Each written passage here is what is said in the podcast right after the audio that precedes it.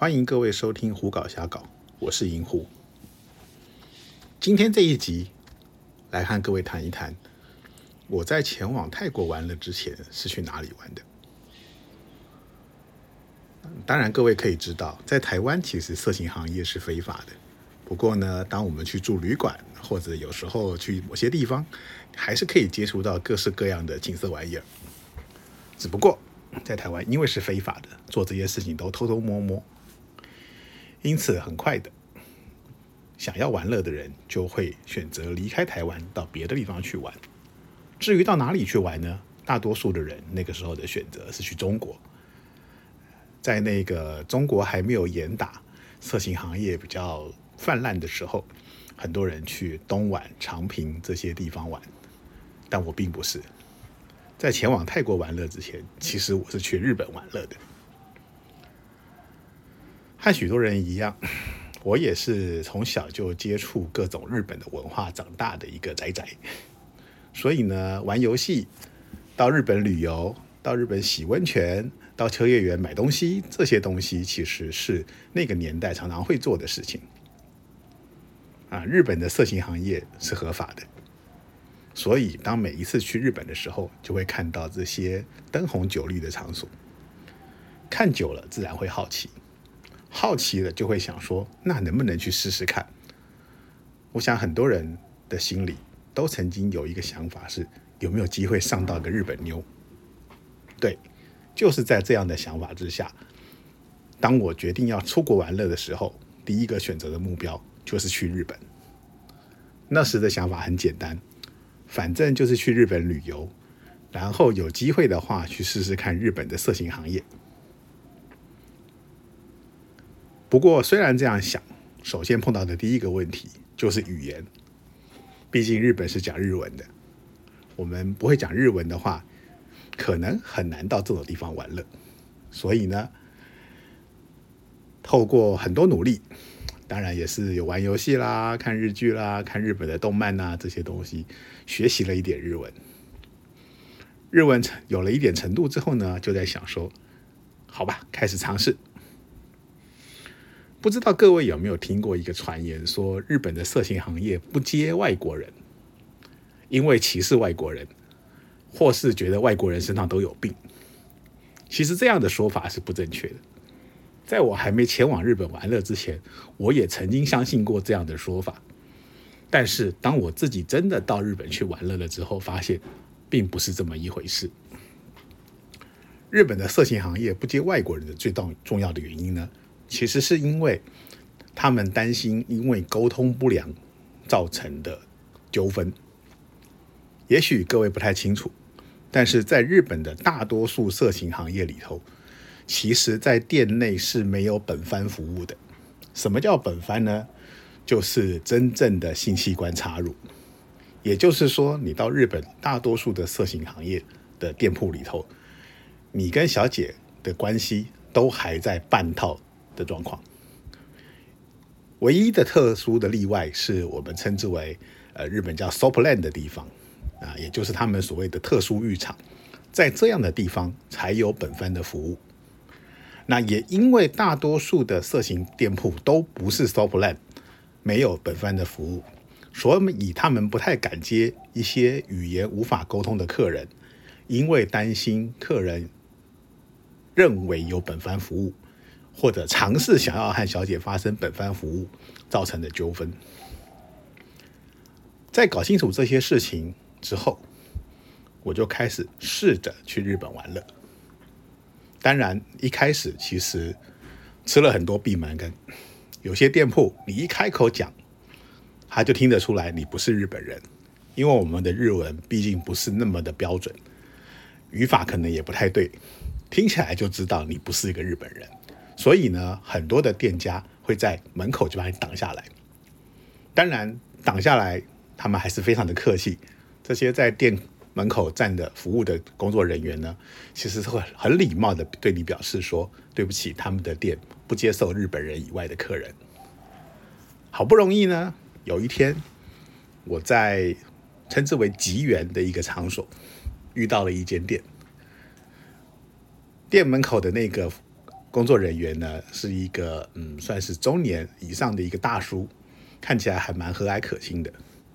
所以呢，我就很好奇的走过去，很直接的问他说：“我不是日本人，但是我会说一些日文，可以吗？”这位大叔听了听，点了点头，就带了我进去。不过呢，他那时候有很明白的告诉我说，他们店里头虽然有很多小姐，但是并不是每一位小姐都愿意接非日本人的客人，所以呢，等一下我能够挑的小姐会比较有限。于是呢，他从柜台里拿了几张照片出来，仔细挑了一下，放了三张在我的面前给我进行挑选。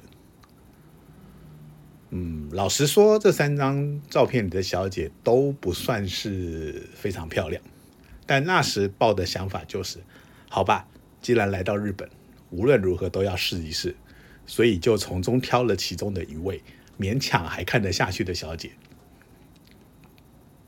等到小姐出来了之后，哇，吓了一跳，这小姐的身材、长相跟照片上其实有一点距离。比起照片上大概胖了一号吧。好了，不过既然钱也付了，那就享受看看吧。哦，对了，刚才忘了说，我去的这间店是位于吉原的一间名叫“东京梦物语”的 Softland，也就是说它是有本番服务的。那这间店的收费呢，在那个时候是你在柜台的时候要付八千块钱，然后上去。给小姐的地方还要再付一万七，也就是合起来是两万五千块日币的服务。那前面的八千块呢，店家称之为入浴料，入浴料就是进去洗澡的一个意思。后面的一万七呢，是所谓的服务料。照我后来查日本的资料看到的说法是，这个把费用切成两段的做法呢，其实是某个程度在规避日本的法律。因为虽然我跟大家讲了，Sopland 有本番服务，但是事实上，在日本的相关法令里头，其实本番服务是在那么灰色的地带下。因此呢，店家把这个费用切成两段的意思，就是说我店家只收了你八千块，是让小姐陪你洗澡。至于呢，后面的一万七，小姐跟你在房间里发生了什么的事情，那是小姐和你客人个人的事情，所以我店家不负责。这样的说法听起来很诡异，你说是灰色地带吗？感觉起来比较像是钻漏洞。但老实说，日本就是一个这样的地方。那时候其实我也没有想那么多，因为也不了解这些东西，所以就去洗澡了。于是就被小姐带着上楼，到楼上的一个小房间，享受了一次日本的 soplando。soplando 特殊浴场这个东西呢，其实说起来其实就很像。嗯，后来我到泰国去玩的泰国浴，一小小的房间，有一张床，有一个浴缸，然后浴室里头会放着一张气垫，所以呢，呃，两万五千块日币，九十分钟里头呢，小姐会先和你在气垫上做一次，然后会在床上再做一次，那中间当然会帮你洗澡啊，伺候你啊，什么这些有的没有的。你说服务很贵吗？嗯，其实以日本的 Soplando 来说呢，其实也还好，因为后来我才知道，两万五真的算是非常便宜便宜的店。在同样的吉园呢，甚至有一次，呃，总共的价钱要超过七万块、八万块，甚至十万块日币的店都有。那当然，后来随着我的日文程度越来越好，我也试过了一些比较高级的店，也尝试了一些比较特殊的服务。这个我们在后面以后再来讲。享受过这一次收破烂多之后呢，让我对自己的呃日语程度有信心了许多，所以就开始陆陆续续到各种不同的地方去尝试。当然过程中还是有常常被人家店家认出来我是日本人而被请出来的状况。不过呢，也很顺利的在很多不同的地方、不同的店享受到了服务。日本的色情行业其实花招很多，在未来的节目里头，如果有机会的话。我可能会慢慢的介绍一些有趣的行业，也顺便让各位没有机会到日本玩乐的人知道日本的色情行业到底是怎么一回事。那目前来说呢，后来为什么我不去日本玩，而转到泰国？最大的原因当然是因为价格差很多。你看啊，你去日本洗一个高级的 Solando 要七万五千块日币，七万五千块是它大概多少钱呢？差不多两万五千块台币了。哇，两万五千块台币已经可以到泰国玩一趟了耶！人家那边只能洗一次澡，这实在太贵了。然后第二个最麻烦的就是我刚才讲过的，你要装日本人。这个东西其实，在玩的过程中，你要不时的提醒自己说：“我是日本人，我是日本人，我是日本。”然后呢，在跟小姐对谈的时候，要很仔细的听对方在讲什么东西，你要很小心的回答。玩的时候其实不是很愉快，有的时候心理压力还蛮大的。虽然没有说因为这样导致说站不起来或射不出来，但问题是在这样玩的过程中，心理的压力其实蛮大的。所以呢。玩着玩着就觉得说，与其这样，那不如再换一个地方去玩吧。所以呢，在经过在日本玩了几年之后呢，就开始转移战场到泰国去。那在泰国当然就比较简单啦，会说一点英文就可以沟通。如果再会说一点泰语，哇，那太棒了，跟小姐玩起来更愉快。所以后来我就渐渐的比较少去日本，而是把主力的战场放到泰国去。虽然是这样了，但是呢，每次有机会到日本旅游的时候呢，我还是会想办法出去玩一下。那有的时候去日本的温泉区洗澡，温泉区也有 s o f l a n d 我也会去洗个澡。或者说跟朋友去日本看东京电玩展的时候，我也会挑时间去呃玩一玩乐玩乐。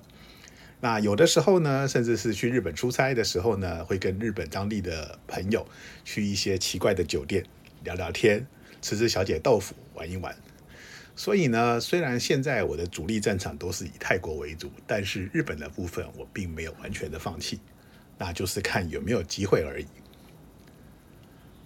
比起来说的话，嗯，在日本玩，日本的确是个服务大国，所以呢，所有的色情行业的服务感都很重。小姐们大概在服务的过程中都有一个 SOP，怎么样待客，怎么样接待客人，怎么样跟客人打招呼。感觉得出来，每一间店每一间店都有自己的规则，所以呢，玩起来的机械感比较重。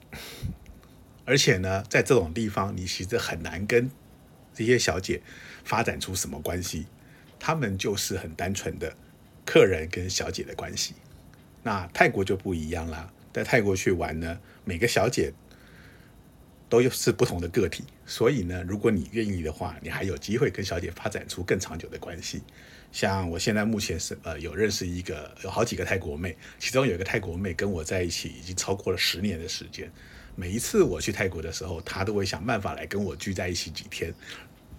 那这个是在日本完全享受不到的。所以玩久了之后，你会觉得说，哎，泰国比日本好玩，又便宜又好玩。所以呢，慢慢的就比较少去日本了。好吧，这一集讲到这里也十几分钟了。那大概先讲了一下为什么我会去泰国玩，而且我去泰国玩之前是在哪里玩乐的。这一集就到这里结束了，谢谢各位。